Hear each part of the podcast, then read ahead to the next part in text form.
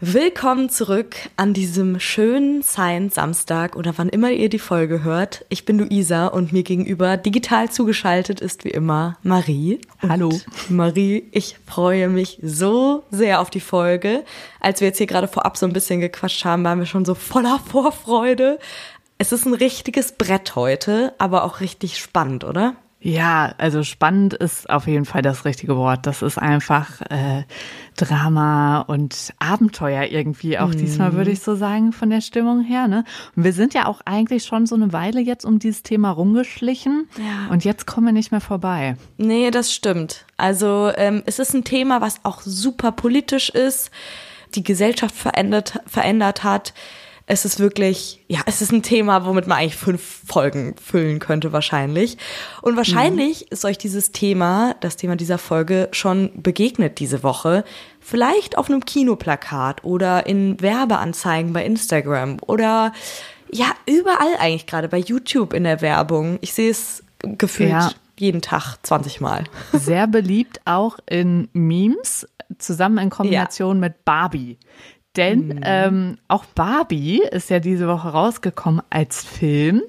Und jetzt habe ich schon verraten, äh, Film ist das Stichwort, denn das Thema, ähm, über das wir heute sprechen, ist auch jetzt diese Woche ins Kino gekommen, aber ist quasi das Gegenteil von Barbie. Also unterscheidet sich nicht nur in den Farben komplett. Es gibt gerade viele Diskussionen, Umfragen, wo die Leute irgendwie sagen, welchen Film sie lieber gucken wollen. Und wir haben uns auf jeden Fall, also ich weiß nicht, willst du beide sehen oder hast du dich schon? Ich glaube, ich will beide ja. sehen. Also als ich gesehen habe, dass, dass es einen Film geben wird zu Barbie, war ich so, ach du Scheiße, was das denn so ja. gefühlt? Ist das so ein Pendant zum Lego-Film? Aber der Barbie-Film soll ja auch so gut sein, deswegen ich werde auf jeden Fall beide gucken. Ja, das ist ein guter Plan. Richtig gute Kinozeit gerade. Ja, es wird auf jeden Fall krass viel über dieses Thema, über diesen Film, über diese Person gesprochen und natürlich tun wir das auch hier und wir ordnen das wissenschaftlich ein. Also sicherlich mehr Wissenschaft als im Kinofilm. Deshalb jetzt mal zur aktuellen Folge Behind Science. Wir sprechen heute über den Physiker Robert Oppenheimer und die Erfindung der zerstörerischsten Waffe, die jemals entwickelt wurde, die Atombombe. Behind Science. Geschichten aus der Wissenschaft. Mit Marie Eickhoff und Luisa Pfeifenschneider. Boah, ich finde, als du das gerade so gesagt hast, so dieses, die Atombombe, alleine schon dieses Wort, ne, mhm. da kriegt man direkt so einen kalten Schauer irgendwie. Ja, geht mir genauso. Und ich finde, das Thema ist auch einfach, also für mich so angstbehaftet, obwohl ich noch nie, natürlich, äh, Gott sei Dank, irgendwie ja. Erfahrungen damit gemacht habe. Aber das sind einfach solche Schreckensszenarien, die mit dieser Atombombe einhergehen und ja auch eins der schrecklichsten historischen Ereignisse, ja, bei denen irgendwie Atombomben eingesetzt wurden. Ähm, es gibt da ja super emotionale, gewaltige Filme drüber und jetzt eben auch diesen Oppenheimer-Film, der auch sehr, sehr gewaltig sein soll.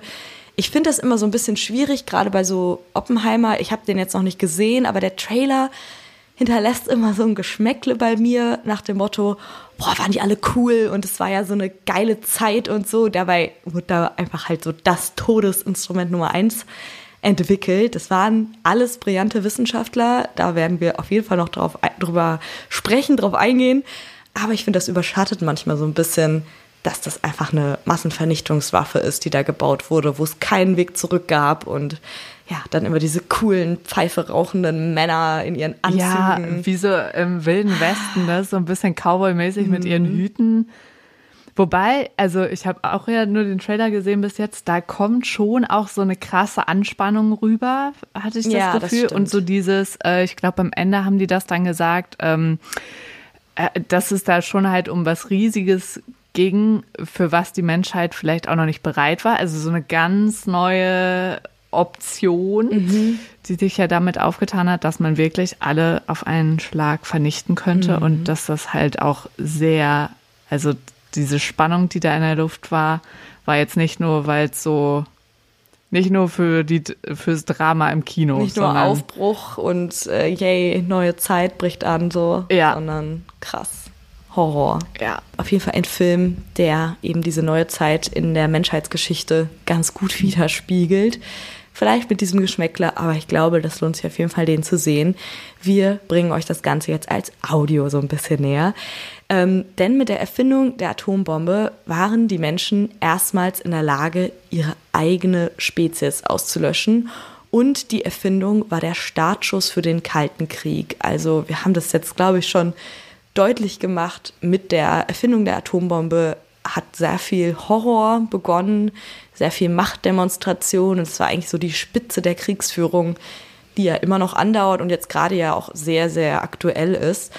Es begann damals mit dieser ersten Atombombe ein internationales Wettrüsten, was die Welt wirklich noch nicht gesehen hat und es wirkte sich auf die gesamte Gesellschaft aus. Das hat einen riesigen psychologischen Druck erzeugt, der wirklich in der Weltgeschichte einmalig war, hat sich politisch, kulturell und auch irgendwie in der Mode ausgewirkt. Es entstanden Industrien, sowas wie neue Kameramodelle, um die Explosionen bestmöglich zu fotografieren. Also das war wirklich eine neue Zeit, die da angebrochen ist. Und Oppenheimer, über den wir hier heute sprechen wollen, hat bei der Entwicklung eine Riesenrolle gespielt. Wobei es bei dem Thema so, so viele WissenschaftlerInnen gibt, über die man hier eine ganz eigene Folge machen könnte. Wir wollen auf Oppenheimer blicken und das Thema ist generell einfach riesig und der Bau der Atombombe und die Geschichte der Atombombe hat natürlich auch nicht nur mit Oppenheimer begonnen und ist auch nicht nur mit ihm geendet, aber er hat einen ganz, ganz wichtigen Teil dabei gespielt. Oppenheimers Geschichte und damit die Geschichte der Atombombe beginnt in der Wüste von New Mexico. Der Ort, in dem diese Forschungen für die Atombombe durchgeführt wurden, der hieß ausgerechnet auch Todesweg, weil da wirklich nichts war. Also da gab es Schlangen, Skorpione und irgendwelche anderen giftigen Tiere, aber ansonsten absolutes Niemandsland. Und da wurde eben die erst, diese erste Atombombe entwickelt. Die kam da zur Welt. Oppenheimer selbst, der kam 38 Jahre früher auf die Welt. Er wurde am 22. April 1904 in New York City geboren und wuchs in einer wohlhabenden jüdischen Familie auf. Heute wäre er also 119 Jahre alt. Sein Vater war 1888 aus Deutschland in die USA gereist. Er kam aus Hanau und war Textilimporteur und seine Mutter war Kunsterzieherin, die hat aber schon länger in den USA gelebt, also schon mehrere Generationen ihrer Familie. Ah, aber deshalb der Name auch, Oppenheimer. Von dem Vater? Wenn der Vater aus Deutschland kam. Ach so, ja, ja, ja, genau, ja. Und das war eine sehr gebildete Familie, wo ähm, ja auch Wissen und Lernen und Schule eine sehr große Rolle gespielt hat. Also das wurde sehr ähm, gepusht, auch von den Eltern, dass die äh, Kinder gut in, in die Schule gehen konnten und da viel lernen konnten. Äh, Oppenheimer hat immer gesagt, dass er eine sehr unbeschwerte Kindheit hatte. Ähm, also er hat wohl auch mal gesagt, was dann natürlich gut zu der späteren Erfindung von ihm passt, Entwicklung, wie auch immer man es nennt, der Atombombe. Meine Kindheit hatte mich in keiner Weise darauf vorbereitet, dass es grausame, bittere Dinge auf dieser Welt gibt. Und das finde ich sehr ironisch, wenn man eben daran denkt, dass er für die Massenvernichtungswaffe zuständig war. Ähm, ja, also man darf natürlich nicht immer alles nur auf diesen einen Menschen schieben. Da waren natürlich mehr Leute noch daran beteiligt. Aber wie gesagt, er hat einen großen Teil gespielt. Jedenfalls wurde er zunächst in chemischen Fächern unterrichtet und ist ein bisschen so in die Chemierichtung gegangen. Er hatte dann eine Zeit lang auch einen Privatlehrer, aber im Laufe seiner Ausbildung wird ihm dann immer deutlicher, dass er eigentlich ein viel größeres Talent für Physik hat. Was bei ihm wirklich besonders ist und was in vielen, vielen Quellen steht, ähm, ist seine schnelle Auffassungsgabe. Also er hat die Sachen immer schnell verstanden und konnte sie dann ähm, super schnell auch wieder umsetzen. Er hat angeblich auch mal in sechs Wochen Niederländisch gelernt, nur um da in den Niederlanden einen Vortrag auf der Landessprache zu führen. Also das war so das Niveau, auf dem er unterwegs war. Ein Kommilitone von ihm hat zum Beispiel auch mal gesagt, Oppenheimer gab die richtige Antwort, bevor man die Frage gestellt hat. Also dafür stand er, eine, ein sehr schneller Geist. Ja, ich weiß nicht, ob das angenehm ist, so jemanden als Kommiliton zu haben. Ich glaube, der war auch nicht so beliebt. Also es gibt auf jeden Fall, ich glaube, man hat ihn bewundert, aber ähm, die KommilitonInnen standen ja. natürlich immer in seinem Schatten. Ne? Genau, wenn wir vielleicht seinen akademischen Weg nochmal kurz jetzt zusammenfassen. Also er studierte Physik in Harvard, wo er seinen Abschluss in direkt drei statt vier Jahren gemacht hat. Also der war richtig flott.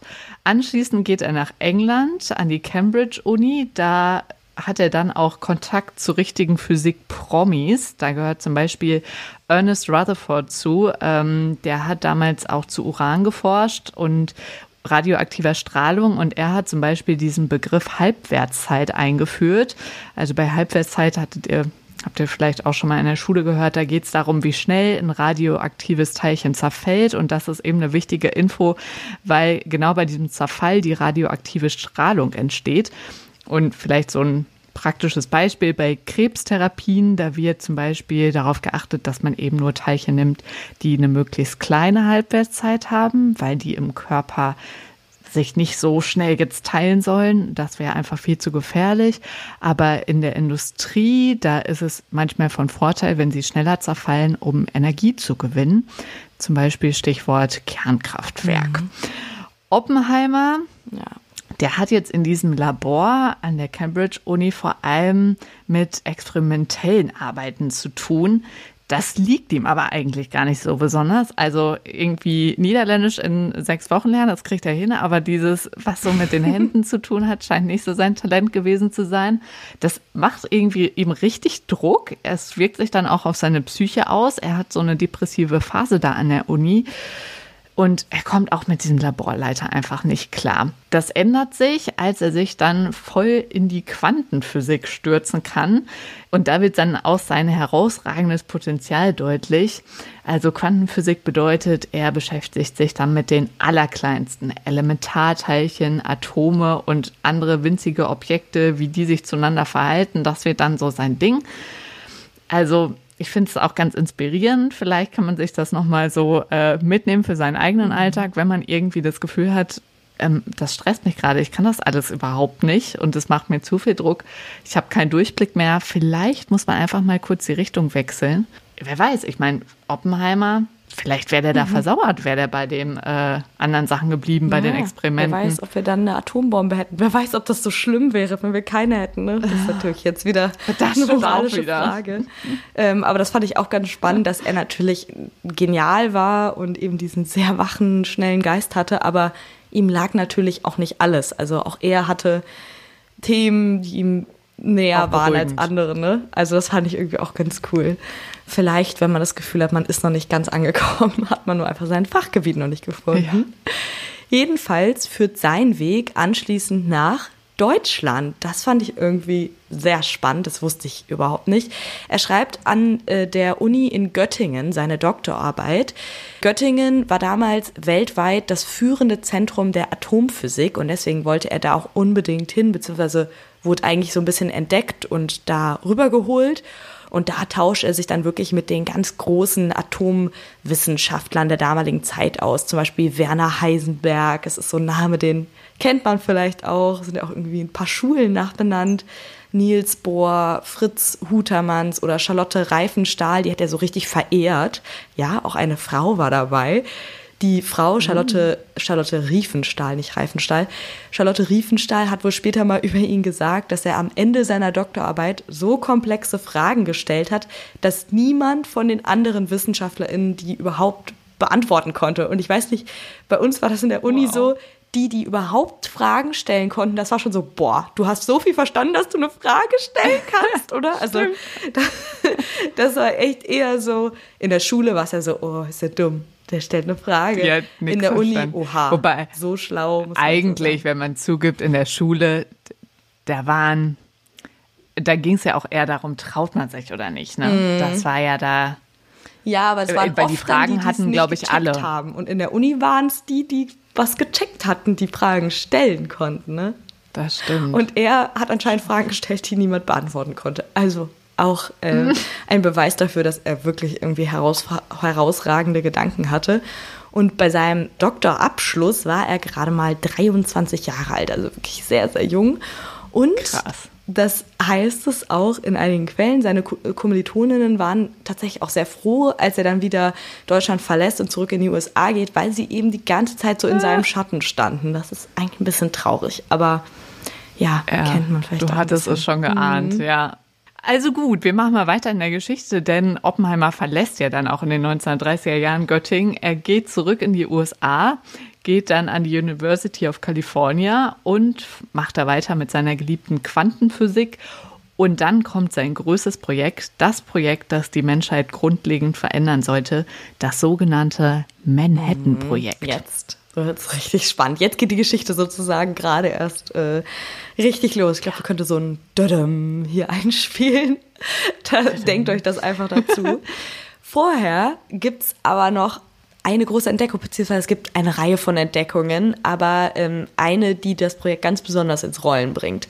Otto Hahn und Fritz Strassmann, die sind in Deutschland, entdecken damals 1938, also wirklich so mitten zur Zeit des Nationalsozialismus und so ein Jahr bevor dann Hitler den Krieg begonnen hat, dass der Beschuss von Uran mit Neutronen eine neue Substanz erzeugt, und zwar Barium. Damals haben sie keine Ahnung, warum das so ist, aber die Physikerin Lise Meitner, das sind echt alles so große Namen, ne, die man wirklich auch schon mal gehört hat. Von Straßennamen, ja. Ja, die ist mit den beiden befreundet und die erkennt, dass bei diesem Beschuss ähm, der Nukleus, also der Atomkern des Uranatoms, gespalten wird. Und dieses Phänomen nennt sie Kernspaltung. Also das heißt, sie hat diesen Begriff Kernspaltung auch geprägt und ja, herausgefunden, dass es sowas gibt. Und diese Neuigkeit, die verbreitet sich rasend schnell in der, Physi der Physiker-Community, nennen wir es mal so. Denn kurz gesagt bedeutet diese Erkenntnis der Kernspaltung, dass aus sehr wenig Material sich eine enorme Energie lässt bei dieser Reaktion. Und diese Erkenntnis, die kam halt für die Welt jetzt wirklich zu einem Zeitpunkt, nennen wir ihn ungünstig, denn in Deutschland ist Hitler halt gerade, du hast es schon gesagt, genau auf dem Weg, einen neuen Krieg zu starten. Und Physiker auf der ganzen Welt, die verstehen sofort, was diese Erkenntnis der Kernspaltung jetzt bedeutet, dass das wirklich kriegsentscheidend sein könnte, wenn mit diesem neuen Wissen jetzt jemand eine Bombe baut. Und natürlich bestand die Angst, dass jetzt ausgerechnet mhm. Deutschland zuerst diese Bombe bauen würde. Das finde ich so eine gruselige Vorstellung. Also man hat sozusagen dieses Horrorszenario vor Augen. Man weiß, das ist eine realistische Möglichkeit, dass Hitler an diese Waffe kommt. Ja, und ja. Ähm, mit dieser Erkenntnis entwickelt sich dann durch diese Angst sozusagen ein Lauffeuer und am Ende muss die Menschheit eine Bedrohung fürchten, die noch nicht mal real ist. Also es ist, existiert sozusagen nur auf dem Papier und in der Vorstellung der Menschen, dass aus dieser Erkenntnis etwas entstehen könnte, äh, was gewaltig sein könnte. Die Bombe war zu dem Zeitpunkt ja noch gar nicht erfunden oder überhaupt war noch gar nicht damit begonnen, ähm, daran zu forschen. Und trotzdem haben alle diese, dieses Ergebnis der Erkenntnis schon deutlich vor sich gesehen. Natürlich vor all, allen voran WissenschaftlerInnen. Ähm, die Politik musste jetzt erstmal noch informiert werden und das nimmt, übernimmt ja. Leo Silar.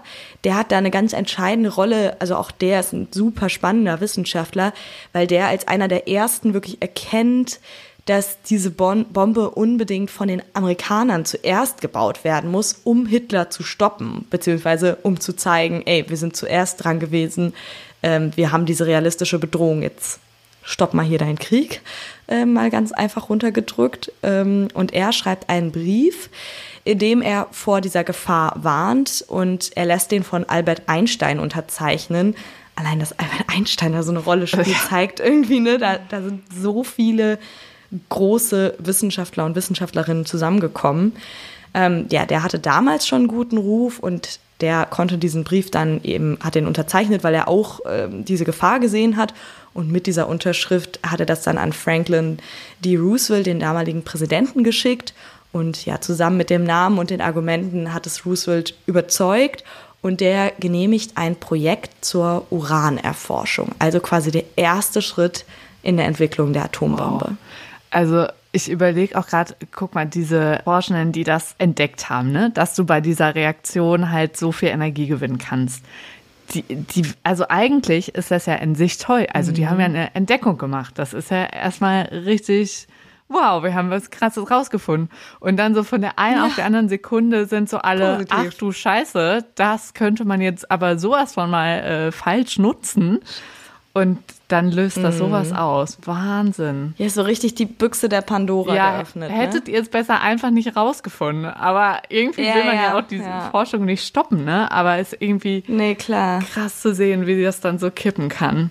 Ja, ich habe mir auch äh, mehrere Dokus angeschaut zu dem Thema. Also es gibt da wirklich einiges. Könnt ihr mal äh, bei Nicht Google, nur im Kino. Ähm, suchen einfach. Bei YouTube gibt's viele Sachen. Nicht nur im Kino. ähm, und alle Wissenschaftler, die dann das Ausmaß dieser Entdeckung auch erkannt haben, also ich glaube, das war eine absolute Panik, die äh, das ausgelöst hat. Das will ich mir gar nicht vorstellen. Und dann spitzt sich die Lage ja noch weiter zu. 1941 greift Japan Pearl Harbor an und Hitler erklärt den USA den Krieg. Die USA kämpfen dann äh, einen Zwei-Fronten-Krieg gegen Japan und gegen Deutschland. Und dieses Uranprojekt von Roosevelt, was da genehmigt wurde, bekommt noch mal mehr Bedeutung, weil es wirklich dann dann steht der Krieg quasi vor der eigenen Haustür und die müssen da richtig sich beeilen, um den Deutschen vorwegzukommen. Beziehungsweise sie wissen natürlich nicht, ob die Deutschen daran forschen, aber es besteht eben diese Möglichkeit. Und das bedeutet, das Uranprojekt wird zu einem Sofortprogramm zum Bau einer Bombe umgebaut oder um ähm, organisiert. Das heißt, es ist nicht mehr so abstrakt, äh, wir forschen mal zu Uran und finden mehr darüber hinaus äh, raus, sondern der Auftrag lautet wirklich, baut eine Bombe mit diesem wow, Wissen. Gruselig, schon wieder so ein Gänsehautmoment irgendwie. Mhm. Aber jetzt beginnt wirklich die Geschichte um Oppenmeier. Denn für die Ingenieure. Oppenheimer. Was habe ich gesagt? Oppenmeier. Ah, Oppenheimer. Ach Mensch, ja. Oh Mann, jetzt habe ich hier die Spannung zerstört. Also nochmal, Leute. Jetzt sind wir richtig drin in der Geschichte um Oppenheimer. Und für die Ingenieure wird jetzt für dieses Projekt erstmal ein Büro eingerichtet. Und wir sind jetzt gedanklich noch nicht in der Wüste, sondern wir sind erstmal hier am Broadway. Da äh, wird jetzt dieses Büro errichtet. Deshalb kriegt das auch den Namen Manhattan-Projekt. Das soll nämlich so ein bisschen ja, erstmal unauffällig daherkommen, ähm, dass so ein bisschen dieser eigentliche Zweck des Projekts geheim gehalten wird. Die Leitung des Projekts hat damals Leslie Richard Groves und der sucht jetzt nach Wissenschaftlern, die ihm helfen, die Bombe zu bauen. Beziehungsweise er sucht auch einen Wissenschaftler, der die Laborleitung übernehmen kann. Und er hat für diesen Job natürlich strenge Kriterien. Also ist natürlich irgendwie eh schon eine extrem verantwortungsvolle Aufgabe. Gabe, aber er hat da auch noch so persönliche Kriterien, denn eine Sache, die er gar nicht leiden kann, sind Wissenschaftler, die auf ihn herabblicken. Und die meisten Wissenschaftler waren auch irgendwie mhm. politisch engagiert. Das fand er auch komisch. Er braucht also eigentlich so einen Typ, der irgendwie dieses Unmögliche wagen will, der aber auch so ein bisschen nach seiner Pfeife tanzt. Und am Ende entscheidet er sich dann gegen den Rat der meisten Kollegen für Robert Oppenheimer. Ja, das war für alle anderen Wissenschaftler eine ziemliche Klatsche. Und es gibt auch ein Zitat von einem Historiker, wobei ich dieses Zitat nicht so ganz einordnen kann, weil es heißt halt in anderen Quellen, dass Robert Oppenheimer schon ziemlich genial war. Jedenfalls dieser Historiker sagt eben über diese Entscheidung von dem General Groves, äh, Oppenheimer konnte noch nicht mal einen Imbissstand leiten. Also er war scheinbar, wow. wenn man diesem Historiker traut, zwar wissenschaftlich sehr, sehr gut, aber er konnte halt eigentlich nicht organisieren. Aber ähm, ja, es mhm. sollte sich. Vielleicht hatten die auch Angst, dass sie ihn nicht verstehen. Ja, vielleicht. ähm, aber das war ja bei ihm eigentlich gar nicht so das Problem. Er konnte Sachen äh, tatsächlich sehr gut runterbrechen und erklären. Und das war auch einer der Gründe, ja. warum General Groves ihn auch nehmen wollte, weil er ihn nicht so ähm, dumm dastehen lassen und irgendwie so diese arrogante Wissenschaftler-Attitüde mitgebracht hat, sondern ihm das sehr gut erklären konnte. Und das finde ich, finde ich einen sehr ehrenhaften Charakterzug. Also wenn man das schafft, dass, mhm, dass man sowas irgendwie runterbricht. Deswegen, ähm, das war es glaube ich nicht, aber anscheinend haben sie ihm nicht so vertraut, dass er was leiten kann, beziehungsweise, ja, das spiegelt dann eben mhm. dieser Historiker in dem einen O-Ton. Ähm, ja, und der Grund, warum auch noch viele Leute skeptisch waren, war, dass sein Bruder, also die, der Bruder von Oppenheimer und äh, seine Frau und irgendwie viele in seinem Umfeld Kommunisten waren. Das ist ihm dann später leider ziemlich auf die Füße gefallen, beziehungsweise wirklich eigentlich zum Verhängnis geworden. Da kommen wir am Ende zu. Aber Kommunismus war halt damals in den USA wirklich so äh, der Feind. Also das ähm, war gar nicht mit den Visionen der USA vereinbar. Und ist es ja im Grunde irgendwie immer noch. Ich glaube, davon haben die meisten schon gehört.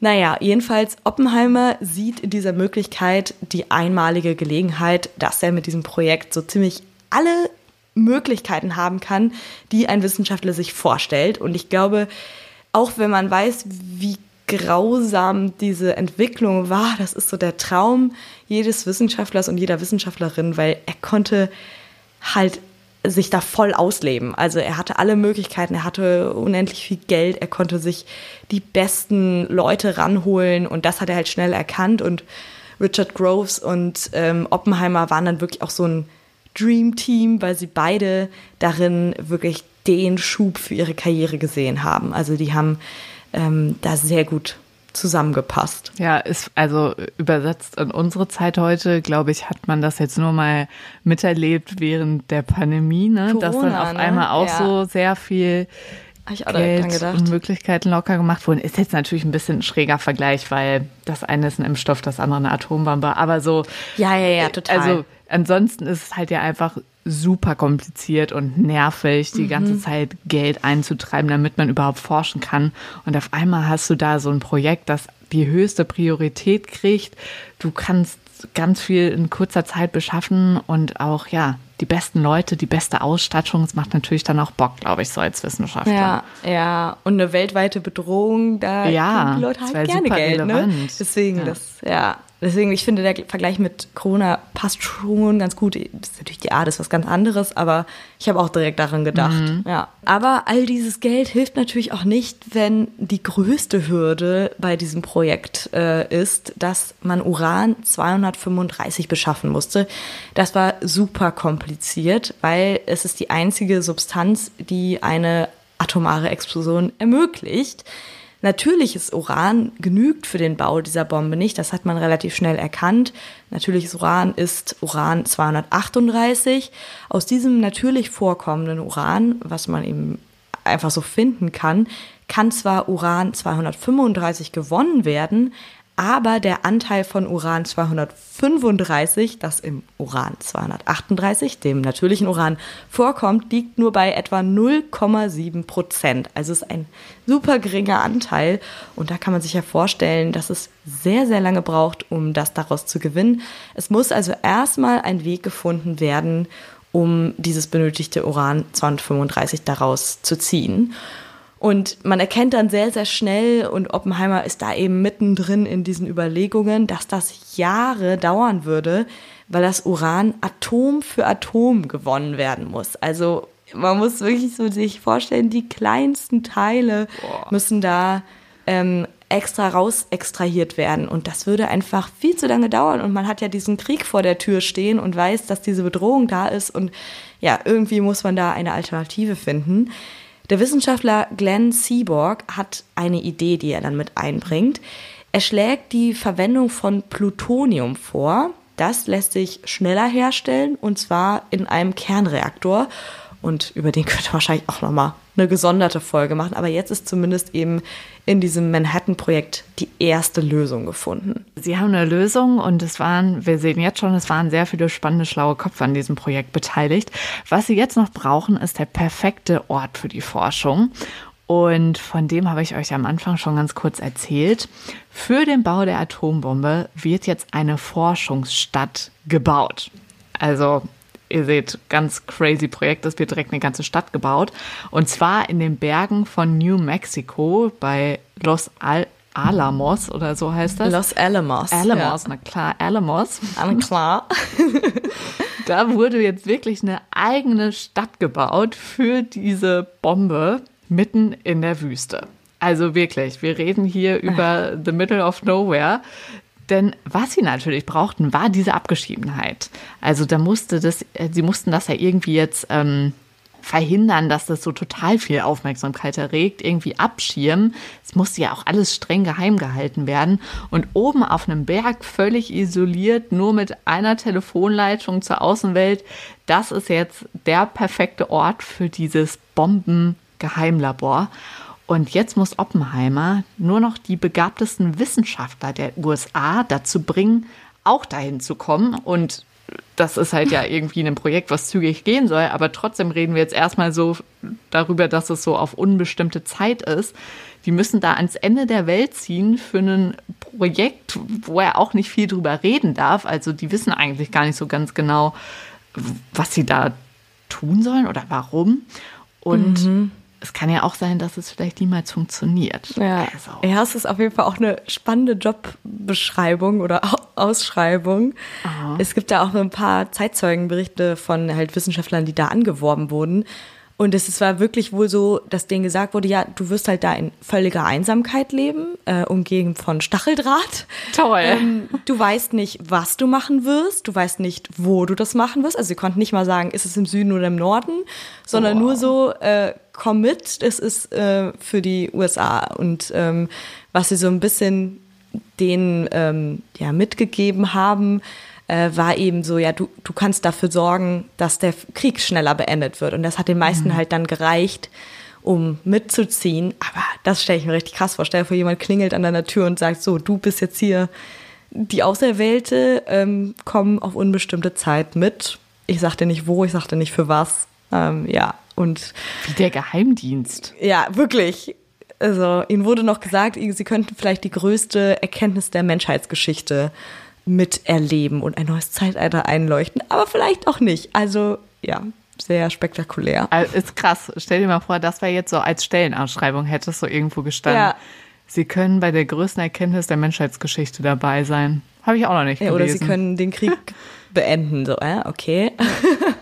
also es klingt jetzt schon absolut spektakulär. Und es sind tatsächlich ja dann auch ein paar Leute drauf angesprungen. Das lag auch an Oppenheimer, denn der konnte die Leute einfach sehr gut begeistern und hat die dann einzeln überredet. Und es waren am Ende Tausende, die er für den Bau der Bombe gewinnen konnte. 400 waren Wissenschaftler Übrigens waren nicht mal zehn davon Frauen. Also das war schon eine sehr dolle mhm. Männerwelt da äh, in dieser neu gebauten Stadt.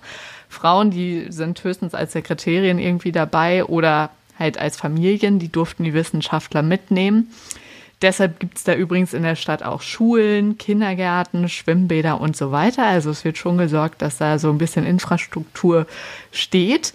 Und insgesamt leben dort 70.000 Menschen. Wahnsinn. Ja, für ein Experiment. Ja, wirklich. Boah und alles komplett abgeschottet von der Außenwelt. Offiziell existiert dieses Los Alem Alamos, ich habe schon wieder, wie hieß es? Los, Los Alamos? Alamos, Alamos. existiert das gar nicht. Also ähm, die Außenwelt kennt diesen Namen gar nicht. Nach ja, außen heißt der Ort nämlich The Hill und die Bombe wird einfach auch The Gadget genannt, also das Gerät. Mhm. Da wird halt an einem Gerät gearbeitet. Und diese meisten waren halt vorher, muss man sich vorstellen, in hochentwickelten Hochschulstädten zu Hause, lebten ja ganz anders und da jetzt total primitiv. Ja, aber das war ja, ja auch Teil der Jobbeschreibung. Ja, es klingt wirklich, und das ist jetzt ein kleiner Witz, so filmreif. Ja. Also hätte ich dieses, äh, diese Recherche vorgemacht, hätte ich auf jeden Fall auch gedacht, da, da muss ein Film drüber gedreht werden. Mensch. Ich bin auch sehr gespannt ähm, auf diese Bilder. Es gibt ganz wenig Bilder und Fotos nur aus dieser Zeit, aber es gibt welche. Wir verlinken euch da bestimmt auch nochmal ähm, ein paar YouTube-Aufnahmen und so. Es ist wirklich ganz, ganz krass, ähm, dass da einfach so eine Stadt errichtet wurde, um eben an diesem Gadget zu arbeiten. Und das Verrückte war dann irgendwie an dieser Konstellation, dass die einzelnen Wissenschaftler und Wissenschaftlerinnen gar nicht unbedingt wussten, wofür sie so im Großen und Ganzen gearbeitet haben. Das wusste am Ende irgendwie vor allem Oppenheimer, der das Ganze ja geleitet hat. Aber jeder hatte so sein Aufgabenfeld und die konnten jetzt nicht unbedingt das große Ganze überblicken. Ähm, und das finde ich halt irgendwie auch total krass, dass ja. sie sich trotzdem darauf eingelassen haben. Ne? Also es hätten, die hätten ja ansonsten was da forschen können. Ähm, teilweise haben noch nicht mal die Männer ihren Frauen abends nach der Arbeit erzählt, was sie da so gemacht haben, weil das alles unter strengster Geheimhaltung stand. Und das wurde halt auch überall kommuniziert. Es gab da Plakate, ähm, dass man nichts nach außen tragen sollte und so. Also es war wirklich eine wahnsinnig, äh, ähm, ja, so eine Ausnahmesituation ja, vielleicht einfach. voll spannend. Also vielleicht war das für alle einfach so, mm. wie als wärst du in so einem Rollenspiel, keine Ahnung. Ja, also ich finde auch, dass die Bilder schon auch teilweise richtig cool aussehen von da, weil das war natürlich auch so eine ganz eigene Welt ohne irgendwie die Einflüsse von außen. Es gab natürlich auch total krasse Partys, ah. die wurden teilweise dann von Oppenheimer veranstaltet Aha. und die Zeitzeugen, die ähm, dazu dann teilweise in Interviews waren, sagen auch, dass er wirklich ein ganz toller Laborleiter war, der, der die Leute so aktiviert hat, nicht nur im Labor, sondern eben auch für Partys und der Alkohol, der da getrunken wurde, kam dann auch aus dem Labor. Also Wie praktisch. Ich glaube, das war schon cool, mit halt so den, den schlausten Köpfen der USA ähm, oder den gebildetsten Köpfen der USA da zusammen zu sein. Mhm. Und Oppenheimer konnte die Leute eben auf eine Art begeistern, die die dann auch so ein bisschen mitgerissen hat. Und die Bewohner waren im Schnitt so um die 25 Jahre alt. Also das war wie so eine große Ferienfreizeit. Was Ständenwohnheim ja, so. oder so. Ja genau, die irgendwie gezwungenermaßen miteinander, miteinander abhängen mussten. Aber natürlich, da entwickelt sich so eine ganz eigene Dynamik. Ja, krass dann, wenn das Ganze so im Schatten mhm. der Atombombe steht. Aber ich glaube, das konnten die dann manchmal auch vergessen, beziehungsweise sie wussten ja gar nicht so ganz genau, was da passiert. Ja, ähm, denen wurde, wie gesagt, nicht, nicht erzählt, ihr baut hier die Atombombe, um die Nazis ähm, oder um den Bau der Atombombe der Nazis zu verhindern, sondern ihm wurde gesagt, ihr könnt den Krieg verhindern ähm, oder ihr könnt den Krieg verkürzen. Und das hat den meisten halt als Motivation völlig ausgereicht. Die mussten nicht mehr wissen. Verständlich. Im Frühjahr 1944 gibt es dann den ersten Entwurf der Bombe. Der gleicht eher so einer klassischen Kanone. Darin befinden sich zwei Behälter mit Kernbrennstoff, die beim Zusammenstoß eine kritische Masse bilden, wodurch es dann zur Nuklearexplosion kommt. Das Problem ist, es fehlt an diesem Kernbrennstoff, um es einfach mal zu testen, denn die Uranherstellung ist halt so langsam, dass es Jahre dauern würde. Warum habt ihr schon gehört? Und ja, deswegen gibt es einfach nicht genug, um diese Bombe jetzt zu erzeugen, einfach mal zur Probe. Deshalb wird jetzt versucht, als Alternative Plutonium zu benutzen. Aber da kommt dann leider doch das nächste Problem, denn eine Plutoniumbombe, mhm. die würde einfach schmelzen, statt zu explodieren.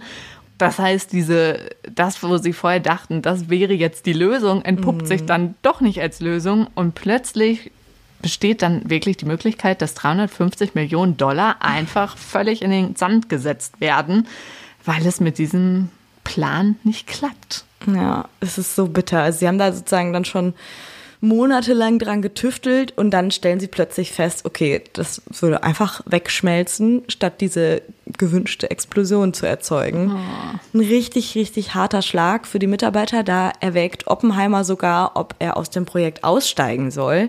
Also auch er, der ja eigentlich so ein Träumer ist und der sich Sachen gut vorstellen kann und eher so immer begeistert ist von allem, äh, überlegt dann das Ganze abzubrechen, bleibt aber dann doch dabei. Und parallel forschen die Deutschen ja auch weiter an der Atombombe. Das heißt, ähm, die Amerikaner wissen natürlich nicht, okay, wie weit sind die? Ähm, aber sie vermuten, dass sie weiter daran forschen, weil da kam ja auch diese allererste Erkenntnis, was das Ganze ins Rollen gebracht hat. Und das macht natürlich nochmal zusätzlich Druck. Also einfach massiver Zeitdruck und auch, also Todesangst natürlich, dass die Deutschen mhm. schneller sind mit dieser Bombe. Und deshalb äh, muss ganz schnell ein neuer Ansatz her. Die Wissenschaftler verfolgen den dann und überlegen sich dann, okay, wie können wir Plutonium äh, nutzen, damit sozusagen Energie frei wird und das Ganze nicht einfach so schmilzt und überlegen, okay, wir, wir ähm, erzeugen statt einer Explosion eine Implosion. Eine Explosion wirkt nach außen, ähm, eine Implosion sozusagen nach innen. Bei der neuen Idee soll eine Plutoniumkugel komprimiert werden und zwar mittels Sprengstoff. Das ist die einzige Hoffnung und so richtet Oppenheimer das Labor dann nochmal komplett neu aus auf dieses Implosionsprogramm. Also der erste Ansatz hat nicht geklappt. Der zweite, da ist jetzt, liegt jetzt sozusagen die ganze Hoffnung drauf. Und am Ende wenden sie sich dann sogar an die Briten und holen sich von den Briten dann auch noch die besten Wissenschaftler und Wissenschaftlerinnen nach Los Alamos, was sie da noch nicht wissen. Sie holen da auch einen Spion mit ins Team. Äh, Fuchs mm. heißt der mit Nachnamen. Das ist ein deutscher Flüchtling, der wohl genial ist, aber ähm, ja, irgendwie so was Komisches an sich hat. Das merken die auch zur damaligen Zeit schon, kommen dem aber nicht auf die Schliche. Und später kommt dann raus, dass der die über Jahre ausspioniert hat. Er ist nämlich Kommunist und erzählt die ganzen Erkenntnisse, die er in diesem Labor sammelt, den Sowjets und verschafft sozusagen denen dann dadurch einen Vorsprung. Also das Ganze ist extrem komplex und schon da beginnt eigentlich dieses weltweite Wettrüsten. Ja, so genau. Zum einen äh, rüsten, aufrüsten, aber dann ist es halt wirklich auch ein Wettlauf gegen die Zeit. Es wird richtig knapp. Ja. Die ganze Welt ist im Krieg. Deutschland wird von allen Seiten gerade angegriffen und in dieser Zeit wird das Design der ersten Bombe dann fertig. Bis zum Sommer 1945 soll genug Uran verfügbar sein und für die Plutoniumbombe wird noch immer an der Implosion gearbeitet. Und dann kommt auch noch eine Katastrophe dazu, denn Roosevelt, der Präsident, dem sie ja den Brief geschrieben hatten, der dieses ganze Projekt heimlich mit angestoßen hat, der stirbt und Truman wird Präsident, aber der weiß überhaupt noch gar nichts von dem Bau der Bombe. Denn das ist ja, ja. so ein Geheimprojekt. Roosevelt hatte ihm nichts davon verraten. Und dann am 7. Mai 1945 kapituliert Deutschland und der Krieg in Europa ist zu Ende. Was ja eigentlich total Hammer ist. Hitler und die Angst, die dieses Projekt halt angestoßen hatten, die gibt es dann auf einen Schlag nicht mehr. Und trotzdem wissen wir ja mittlerweile, dass das dann noch nicht das Ende der Atombombe ist. Mhm. Das ähm, hat mich irgendwie noch mal richtig gepackt, als ich das so gecheckt habe. So, okay, dann war die Gefahr doch weg. Wieso, ja, wieso wurden dann doch noch mal zwei Atombomben irgendwie direkt abgeworfen? Ja, und habe mich da dann auch noch mal reingefuchst. Aber diesen Fakt, dass Roosevelt seinem Vizepräsidenten nicht verraten hat, ähm, dass er da an diesem wichtigen Projekt arbeitet, finde ich, zeigt noch mal sehr deutlich, wie geheim das Ganze war, ne? Also, und deswegen ist es auch so krass, dass es dann trotzdem irgendwie einen Spion gab oder sogar zwei, das kam dann am Ende raus. Ähm, da kommen wir aber wirklich am Ende dann noch zu. Sonst gerät das hier alles durcheinander.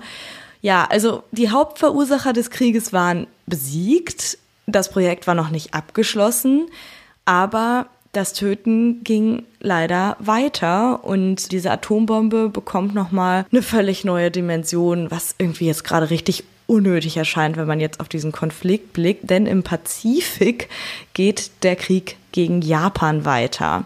Und Japan ist jetzt das neue Ziel für die Bombe. Ich meine, sie waren jetzt da irgendwie schon mittendrin. Das Ganze wurde jetzt nicht abgebrochen. Irgendwie hatte die Welt jetzt auch schon mitbekommen, dass da was im Gange ist. Und die haben dann einfach weiter daran getüftelt. Und nach drei Jahren und zwei Milliarden Dollar insgesamt ist dann das Ergebnis da. Ich traue mich kaum zu sagen, es ist endlich da. Ich wünschte, es wäre natürlich nie da gewesen. Mhm. Es ist am Ende eine 1,80 Meter große Kugel, in deren Mitte ein Plutoniumkern sitzt. Der ist etwa so groß wie eine Orange. Das finde ich so heftig, dass es einfach so eine kleine Menge war, die so zerstörerisch sein konnte. Und ja, genannt wurde diese Bombe Gadget, so wie sozusagen immer dieser Codename war. Und diese erste Bombe Gadget wird dann in der Wüste von New Mexico getestet und diesen Titel habt ihr vielleicht schon mal gehört. Der Codename für diesen Test ist Trinity Test. Und da wird sozusagen diese allererste Plutoniumbombe dann ja, getestet, ohne dass dabei jemand zu Schaden kommen soll, einfach nur um auszuprobieren, ob sich das Ganze gelohnt hat. Ich habe mir gerade versucht vorzustellen, wie groß die war. Und 1,80, das ist ungefähr ziemlich so groß wie ich bin. Und ähm, mhm. dann habe ich mir vorgestellt, wenn ich mich hinlege, also die würde halt in mein Bett passen, diese Bombe. Ja. Das ja. ist schon. Und die kann hunderttausenden Menschen in Minuten das Leben kosten. Ja. Und dieser Kern ist ja nicht mal Also, ne? So viel so eine Orange. Orange. Boah. Ja. ja. Zeit, dass wir uns noch mal kurz angucken, was denn innerhalb dieser Bombe ja. passiert. Noch ein bisschen Physik. Wir haben ja schon versprochen, wir hängen euch auch Videos an, damit ihr das euch angucken mhm. könnt. Aber wir versuchen es jetzt auch mal kurz in wenigen Worten. Also, die Kraft der Atombombe entsteht vor allem durch eine unkontrollierte Kettenreaktion. Und zwar durch elektrisch neutrale Teilchen, die dringen in große Atomkerne ein und sorgen dafür, dass die Atomkerne anfangen zu schwingen. Und dabei zerplatzen sie in verschiedene Fragmente und es entsteht unglaublich viel Energie. Und es werden wieder neue Neutronen frei, die dann noch weitere Kerne spalten können und so weiter und so weiter. Das ist eben diese Kettenreaktion und deswegen ist so eine Atombombe so zerstörerisch. Mhm, ja. Also Wahnsinn, wirklich, was da dann passiert ist. Im Juli 1945 ist es dann soweit.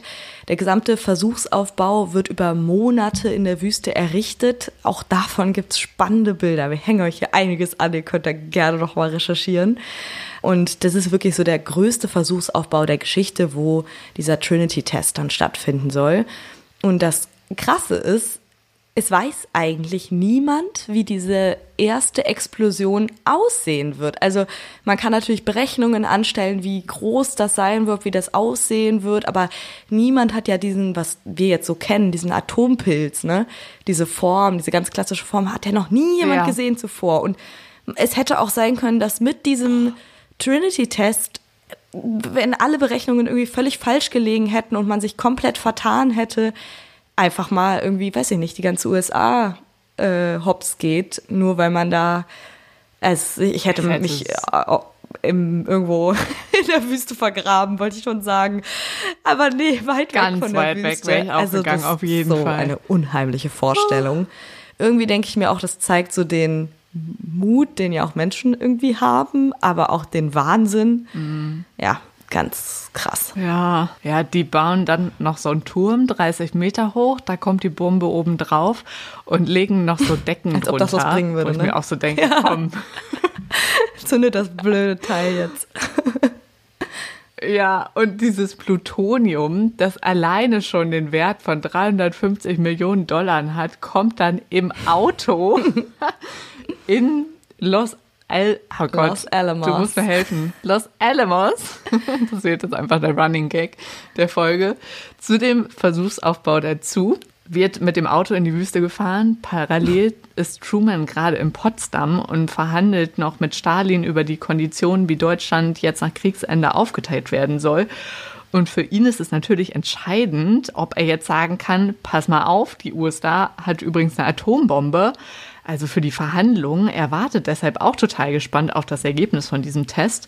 Und dann ist es endlich soweit am 16. Ich habe jetzt auch schon wieder endlich gesagt, dann ist es soweit. Wir mhm. wollen das hier gar nicht werten. Am 16. Juli 1945 wird die Bombe gegen 5.30 Uhr morgens gezündet. Boom. Tja, das klappt. Dieser Trinity-Test ist erfolgreich und ein neues Zeitalter beginnt. Man kann wirklich sagen, dass dieses neue Zeitalter am 16. Juli 1945 um 5.30 Uhr beginnt. Das Atomzeitalter, in dem wir jetzt eigentlich immer noch stecken. Augenzeugen, mhm. die davon berichten, wie die diesen, diese gewaltige Explosion gesehen haben, sagen wirklich, das war das krasseste, das gewaltigste, die das heftigste, was ich je gesehen habe. Manche haben gesagt, sie haben diesen Atompilz gesehen, obwohl sie die Augen zu hatten. Also es ist wirklich, man kann sich das gar nicht ausmalen. Ich finde sogar die Bilder sehen ja schon so heftig aus und wenn Bilder einen schon so beeindrucken, dann muss es in, in echt ja noch viel unglaublicher sein. Also es mhm. heißt auch, dass bei diesem Test haben manche gelacht, manche geweint. Manche sind sofort gegangen. Also ich glaube, da wurde in vielen dann ausgelöst, ähm, natürlich auch Erleichterung, ähm, sei ihnen irgendwie gegönnt nach so langer Zeit und so viel Geld, die man da reingesteckt hat, aber eben auch Verzweiflung, weil man gemerkt hat, neben all der Freude über den Erfolg, scheiße, wir haben hier gerade richtig was geschaffen, was richtig, richtig gefährlich sein kann. Die meisten haben dann auch wirklich direkt die, das Ausmaß dieser Bombe erkannt Und ähm, Oppenheimer ist natürlich bei diesem Trinity-Test auch dabei. Das ist ja sein Experiment. Und der soll später mal gesagt haben, jetzt bin ich der Zerstörer der Welten geworden. Also er sieht sich da irgendwie schon in der Verantwortung. Das ist ein Zitat, was er da genutzt hat aus dem Hinduismus. Und an das hat er sich sozusagen in diesem Moment erinnert. Ja, der Zerstörer der Welt, der mhm. Vater der Atombombe. Ja. Richtig krass. Also im ersten Moment musste ich dran denken, vielleicht ist das so ein bisschen gewesen, kurz so ein Gefühl wie bei so einem Raketenstart, wo du ja dann auch erstmal so erwartungsvoll mm. bist, stürzt das Ding wieder ab oder nicht. Und wenn du dann aber realisierst, wow, okay, das war einfach eine Bombe und das hat jetzt geklappt. Ja. Also geklappt, geklappt bedeutet ja. halt auch, dass die Erfindung jetzt etabliert ist und es gibt jetzt auch für mm. Oppenheimer eigentlich keinen Weg zurück mehr, für die ganze Welt nicht mehr. Und da melden mhm. die ersten WissenschaftlerInnen dann auch Bedenken an, die Bombe überhaupt zu nutzen. Leo Szilard, der Wissenschaftler, der vor einer Atombombe der Nazis gewarnt hatte, der startet jetzt direkt eine Petition, um vor den Gefahren der amerikanischen Bombe zu warnen. Und sie hatten Angst vor einem weltweiten Wettrüsten ist ja auch nicht unbegründet, vor allem durch die Sowjets. Gleichzeitig geht der Krieg gegen Japan mhm. auch weiter. Obwohl die Japaner unterlegen sind, ergeben sie sich nicht und ein Einmarsch in Japan ist unausweichlich. Dabei würden tausende Amerikaner und Japaner sterben und Truman hält den Einsatz der Bombe deshalb für unausweichlich. Also der will jetzt wirklich im Krieg eine Atombombe einsetzen. Die Japaner wurden vor die Option gestellt, bedingungslose Kapitulation oder Vernichtung. Und Truman trifft deshalb die Entscheidung, zwei Atombomben über Japan auszuwerfen. Das ist so krass. Wow. Im August 45 wird erst die Bombe Little Boy über Hiroshima und am 9. Mhm. August dann die Bombe Fat Man über Nagasaki abgeworfen. Die Bilder kennt ihr sicher. Im Umkreis von anderthalb Kilometern ist dann fast alles zerstört. 126.000 Menschen sterben in den ersten Minuten. 90.000 Menschen sterben nach offiziellen Angaben an den Folgen und insbesondere auch an den erlittenen Verstrahlungen natürlich. Mhm.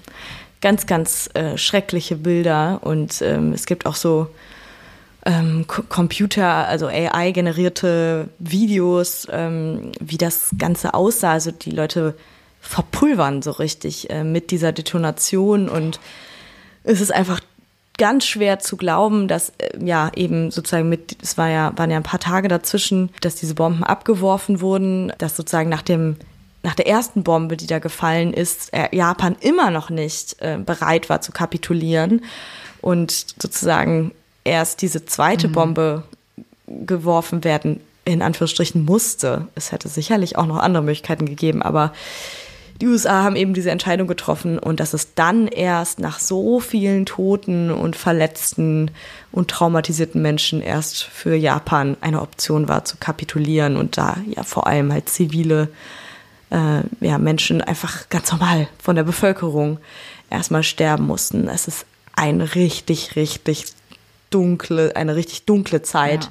Die Namen auch, ne? Dass man dann diesen Bomben so Namen gibt. Ja. Little Boy, Fat ja. Und das Krasse oh. ist noch, bei Fat so Man, makaber. das sollte eigentlich auf einer, über einer anderen Stadt abgeworfen werden und da waren aber Wolken über dieser Stadt und deswegen sind sie Ach. dann einfach weitergeflogen nach Nagasaki. Also stell dir mal vor, ähm, du ne, bist dann irgendwie entweder gehörst zu den Glücklichen oder denen, die es vielleicht auch hätte nicht treffen können. Ach, das ist ganz, ganz, ganz, ganz schrecklich. Ähm, ja, auf jeden Fall ein sehr hoher Preis, der da für diese Kapitulation ähm, gezahlt wurde.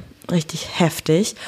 Und dann mhm. bricht, ja, wie gesagt, dieses sogenannte atomare Zeitalter an und ähm, die Geheimhaltung des Manhattan-Projekts, was ja sozusagen jetzt darin gemündet hat, hat ein Ende. Der Krieg ist ja vorbei. Japan hat, ähm, hat sagen die Kapitulation unterschrieben und Oppenheimer und der General Groves werden zu richtigen Promis. Die werden richtig gefeiert. Es steht überall in der Zeitung. Auf einmal berichtet man über dieses äh, Manhattan-Projekt, weil von den äh, Otto-Normalmenschen natürlich mhm. niemand davon mitbekommen hat. Und erstmal werden diese beiden Atombomben auch so richtig gefeiert, weil auch das Ausmaß davon gar nicht klar ist. Also das Ganze wird ähm, in den USA auch erst so richtig bekannt durch einen ganz berühmten Artikel ähm, im Times Magazine wo dann über die ganzen schrecklichen Tode und Verletzungen berichtet wird. Also Oppenheimer hat eigentlich genau das erreicht, was er wollte, aber ja, er wird auch dafür gefeiert, aber so richtig gut fühlen kann man sich ja dann damit auch nicht. Er bekommt dann sogar den Titel Vater der Atombombe. Ähm, ja, weil auf den ersten Blick haben eben diese zwei Bomben den Krieg beendet, aber die Konsequenzen sind ja ziemlich krass. Das liegt, denke ich mal, auf der Hand. Und damit beginnt dann auch der Kalte Krieg, also das äh, Wettrüsten mit den Sowjets, äh, zwischen Sowjets und den USA. Da kommt dann auch heraus, dass es zwei Spione gab. Äh, an dieser Stelle kürzen wir die Geschichte so ein bisschen ab, weil ich glaube, sonst geht's auch zu weit weg von Oppenheimer. Das ist hier schon sehr geschichtslastig gewesen. Wir wollen ja hier immer noch bei Oppenheimer und seiner Wissenschaft bleiben. Aber wenn ihr nahtlos weiterhören wollt, ähm, wie es sich im Kalten Krieg dann weiterentwickelt hat, wir hängen euch auch noch mal einen Podcast-Tipp an, wo ihr genau da sozusagen einsteigen könnt. Wobei, zu den Spionen müssen wir jetzt schon noch mal kurz was sagen. Ne? Das hast du, das hast du so mhm. viel versprochen. Da können wir vielleicht noch kurz verraten, die hatten halt dadurch, dass sie dann diesen Baum mitbekommen haben, so ein paar Infos, wodurch sie den Vorteil hatten. Mhm. Sie haben ihre Infos ja an die Sowjets weitergegeben. Das heißt, die haben, als die dann Atombomben gebaut haben, nicht nochmal dieselben Fehler gemacht wie die Amerikaner. Und deshalb war die Entwicklung äh, ihrer Bomben einfach deutlich, deutlich schneller, deutlich auch ein lustiges Wort. Mhm. Ähm, die waren einfach sehr viel flotter haben weniger Fehler gemacht und trotz der Abgeschiedenheit von diesem Manhattan-Projekt und obwohl das ja so geheim gehalten wurde, konnten sie aber irgendwie diese Infos durchsickern lassen. Und dass der Fuchs hieß, also das fand ich auch irgendwie äh, was ein passender mhm. Name. Ja, auch irgendwie krass. Deutscher Flüchtling ist dann nach Großbritannien gegangen, dann in die USA, um dann den Russen diese Informationen zu liefern. Also es ist auch eine Biografie mhm. spannend. Ja. ja. und der Aspekt Kommunismus wurde ja dann auch noch für Oppenheimer zum Problem, ne? Ja, das genau bricht Oppenheimer sozusagen so ein bisschen den Hals, weil ihm diese kommunistischen Einstellungen dann äh, ja von seinem Bruder und von weiteren Menschen und eben auch diese zwei Spione, die da kommunistisch eingestellt waren, das wird ihm richtig zum Verhängnis. Also er wird in der Wissenschaftswelt komplett degradiert. Es, es gibt dann äh, noch einen Nachfolger der Atombombe, die Wasserstoffbombe, die dann noch weiterentwickelt wird und dieser noch gewaltigere Nachfolger der Atombombe stößt natürlich auch auf Kritik und das äußert auch Oppenheimer, dass er sich dagegen ausspricht. Und das gibt dann sozusagen den Politikern, die da gerade an der Macht sind ähm, und verschiedenen Wissenschaftlern, die gegen Oppenheimer sind, den Anlass zu sagen, ja, äh, kein Wunder, dass er sich hier dagegen ausspricht, der ist ja auch Kommunist. Und deswegen bekommt er die Einsicht in viele Geheimdokumente verwehrt und ja, wird wirklich so richtig degradiert und eigentlich, also er wurde ja eigentlich als Held gefeiert. Das wird komplett zerrissen. Das wird gar nicht mehr gesehen. Es wird zwar später nochmal versucht. Als wäre er ja, der Maulwurf ja. gewesen. Es wird so, zwar ne? später dann auch nochmal ja. versucht, wieder Frieden mit ihm zu schließen. Er bekommt dann auch eine hohe Auszeichnung, aber eigentlich ist er echt so ein bisschen durch. Und ähm, das ist natürlich irgendwie die mhm. tragische Geschichte an Oppenheimers äh, Werdegang, dass er dann am Ende ja eigentlich völlig zerstört ist. Im Alter von 62 Jahren stirbt Oppenheimer dann auch an Kehlkopfkrebs. Ähm, wenn ihr euch Bilder anguckt, er ist immer am Rauchen, Pfeife, Zigarre, Zigarette. Also er war ein leidenschaftlicher Raucher und das wird ihn dann ebenfalls zum Verhängnis. Ja, aber seine Geschichte lebt weiter und natürlich auch seine wissenschaftliche Entdeckung. Ne? Und leider, dieser Satz gerade, er ist am Ende komplett zerstört, ist halt leider auch sehr makaber innerhalb dieser Geschichte. Sinnbildlich, ne? Weil natürlich ja. hat das, was mhm. er erforscht hat, noch viel mehr Menschen. Ja, zerstört. Das stimmt. Ja. Ja, und bei ihm war es immerhin nur die Karriere, ne? Mhm. Ja, aber äh, zu der Pfeife, das passt natürlich dann auch hervorragend wieder in die äh, Kinobildwelt, mhm. wenn er dann nicht nur da immer mit äh, seinem Cowboyhut unterwegs ist, sondern auch noch mit so einer Pfeife. also wieder perfekt für die ich Leinwand. Ich bin wirklich gespannt auf den Film. Ja, und also nur um das mal kurz zu sagen, wir haben keine Kooperation nee. oder so, nicht, dass ihr das denkt. Wir dachten nur, wenn ihr jetzt eh vielleicht alle ins Kino gehen wollt, dann wollten wir euch versorgen mit den ganzen wissenschaftlichen Backgrounds und Insiderwissen, das ihr vielleicht noch mhm. gebrauchen könntet. Ja, könnt ihr. Ja, ich habe jetzt auf jeden Fall ein sehr genaues Bild von Oppenheimer. Bin gespannt, wie ihr den Film auch findet. Ihr könnt uns ja gerne mal schreiben, wenn ihr den gesehen habt. Ähm, und natürlich auch, ob euch unsere Folge gefallen hat. Die war ja jetzt erstaunlich lang. Aber ja, extrem. Ich habe auch immer so ein bisschen auf den Tacho geguckt, aber ich glaube, der hat es verdient und außerdem, ey, dass dieses atomare Zeitalter, wir mussten uns ja richtig zurückhalten, nicht noch länger zu quatschen, ja. ne? Genau, teilt gerne eure Emotionen, die ihr jetzt habt nach dieser Folge mit uns. Ihr könnt uns schreiben per Mail an podcast.behindscience.de oder per Instagram an behindscience.podcast. Ja, da freuen wir uns sehr drauf. Worum, worüber wir uns auch freuen wäre, wenn ihr euch Tickets kauft für unser Live-Event, das Poddyfest am 16. September. Da treten wir in der Wohngemeinschaft in Köln auf. Um 21 Uhr geht's los und da gibt's sozusagen einen Live-Podcast von uns und wir können uns austauschen und uns kennenlernen und wir würden uns wirklich sehr freuen, wenn ihr dabei seid. Also seid schnell, kauft Tickets und dann sehen wir uns am 16. September. Boah, das war eine richtig intensive Folge. Ich bin jetzt irgendwie auch ein bisschen, ja. ich weiß nicht, es ist schon bedrückend, finde ich. Ja, mhm. aber weißt du, was schön ist beim Poddyfest? Dann können wir nach der Stunde ähm, Podcast noch zusammen an die Bar gehen. Ja, das, das ist natürlich das auch toll. Ja. Und dann hört ihr so, uns mal off-air. Erholt sozusagen. euch. Ja, erholt ja. euch von dieser Folge. Wir hören uns nächste Woche wieder. Bis dahin, macht's euch schön und tschüss. Ciao.